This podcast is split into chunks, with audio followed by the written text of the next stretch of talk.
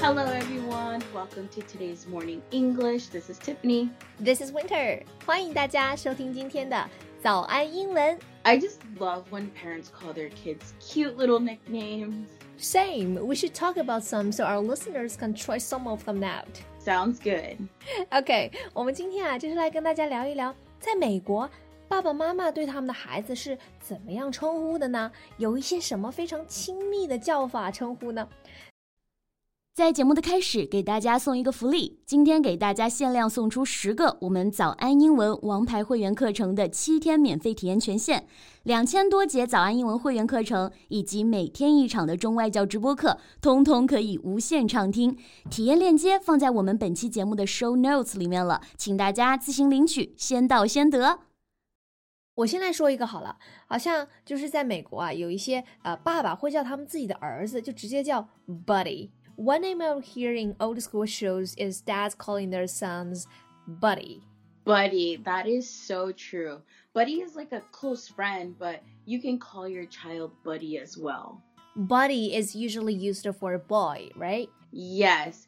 Usually the dad will say, Good job, buddy, or Let's go, buddy. Especially in sports movies. Yes. I remember a quote that went something like, um, You can keep working on your dreams, buddy. Exactly, buddy. hey buddy，其实就类似于我们中文讲“喂老兄”或者是“哎老弟啊”，对吧？那主要是男生之间用哈。那有的时候呢，大家甚至会说的更加的简短，直接叫 bud，b u d bud，hey bud。 Yes, that is true. This is really such an American word or like um, name to call someone bud. Yeah，而且 buddy 这个词它其实还可以当做动词来使用。那常用的动词短语有 buddy up to somebody or buddy up with somebody，其实就是结交某人与某人交朋友啊、而且特别啊，有很多时候它其实在语境里面是指呃为了获得私利或者是为了谋取一些个人利益而故意的去亲近和结交某个人。Right. So, what about sweetie? Do you think it can be used for girls and boys? I'm sure it can. I will always hear in shows and movies, uh, mom saying sweetie, but I'm not sure if uh, dad say it too. Dads probably call their daughters sweetie, and to moms, any child is sweetie to them. 啊，是，就是父亲啊，对儿子就可能就不用 sweetie 了，但是对女儿那肯定就是小宝贝、小甜心了。Like, Mhm. what's wrong, sweetie? Or how was your day, sweetie? Did your parents ever say any of this? yes, especially my mom. 啊，sweetie，大家看啊，这个拼写虽然它结尾是 t i e，而且它在字典里的音标呢也是音，但是其实美式口音啊，大家听啊、Tiffany 刚刚读的，其实它会把这个 t 的音浊化成的的音，变成 sweetie，right？sweetie。 Sweetie. Yeah, sweetie. Yes. Not sweetie, sweetie. Sweetie. yeah. So then there is a baby too, right? True. I feel like dads will call like their little girls baby, then moms will just call all of their kids baby. like the classic mom saying, 妈妈一般都会说，嗯、y o u will always be my baby, no matter how old you get.